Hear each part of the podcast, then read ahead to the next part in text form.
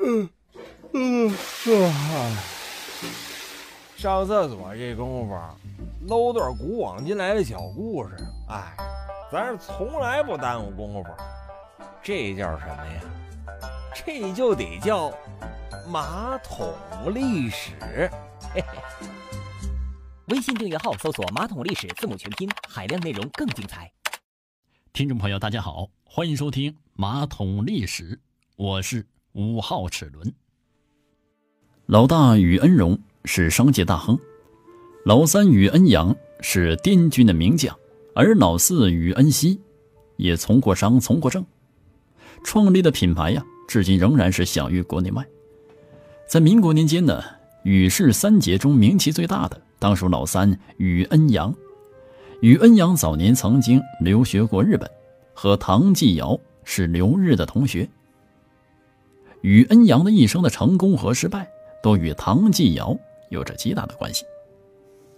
宇恩阳于一九零六年留日回国，在昆明的滇军中啊担任炮营营长。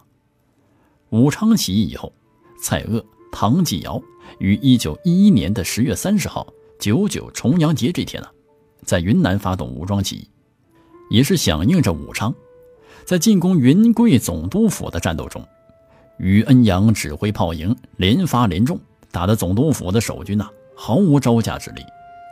当时云贵总督正是李鸿章的侄子李经羲，在于恩阳的炮营的攻击之下呀，革命军顺利的攻进了总统府，占领了昆明。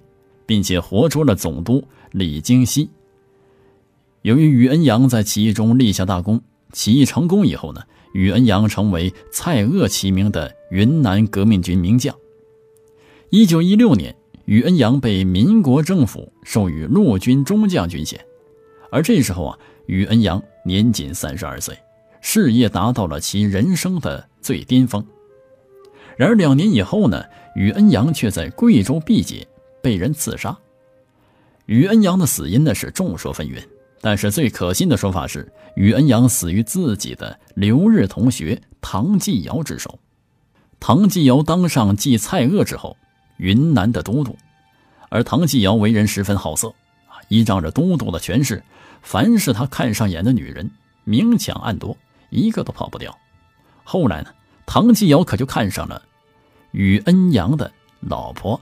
钱秀芬，啊，这个钱秀芬可是个出色的大美人呐，云南当地人是无人不知啊，无人不晓。唐继尧见过钱秀芬以后，那更是难以自持啊。很快啊，两人可就偷偷摸摸的成就了好事。但是没过多久，唐继尧就嫌于恩阳碍手碍脚，影响自己与钱秀芬的偷情，决定就除掉于恩阳。一九一八年二月十八号，于恩阳被滇军的勤务兵李秉辰刺杀身亡。于恩阳的死在云南军政两界引起轩然大波。一个在辛亥革命中立下大功的功臣，陆军中将、滇军高级将领啊，竟然被滇军的勤务兵给刺杀了。最离奇的是，李秉辰是唐继尧的下属，而这呢，也是引起轰动的刺杀大案。最后。竟然成了无头公案，不了了之。人们私下猜测啊，幕后真凶非唐继尧莫属。面对社会舆论的压力，唐继尧不得不做出表示了。一九一九年呢，民国政府追授宇恩阳为陆军上将，孙中山为其题字为“鹰为鬼雄”。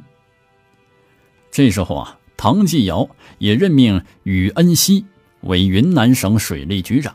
以表示对宇家的安抚。那这位宇恩熙呢，就是宇承庆的爷爷啊。宇承庆大家知道啊，唱歌非常霸道啊，呃，号称是哈林，对吧？于恩熙啊，深知唐继尧的为人，知道在唐继尧手下绝对不会有好日子过，在水利局局长任上没多久，就辞官经商去了。于恩熙辞官以后啊，创办了一个烟草企业。为了纪念其兄长于恩阳在重阳节起义中的功勋，于恩熙呢为自己生产的香烟取名为“重九牌”，云南人俗称其为“大重九”。而直到今天呢，大重九呢还是国内外知名的香烟品牌。后来，宇恩阳以前的下属龙云当上了云南省政府主席。龙云呢，就感激呃宇恩阳先前对他的帮助和提携，聘请宇恩熙出任昆明市市长。宇恩熙在昆明市长上啊是兢兢业业、一心为公，没领过一次薪水。虽然呢，宇恩熙尽心尽力的想为民众做一些事情，但是在当时的大政治背景下，终究呢感觉难有作为。任昆明市长十三个月以后，宇恩熙辞职了。辞职之后啊，把自己十三个月市长任期内的薪水全都捐了出来，发给基层警察，让他们补贴家用。宇恩熙啊，对园艺也是情有独钟。宇家的私家园林——雨家花园，那是造型别致、别具一格，直到现在呢，还是云南省的重点文物保护单位。国民党在大陆失败以后，宇恩熙留在大陆，他的儿子宇嘉林。则举家前往了台湾。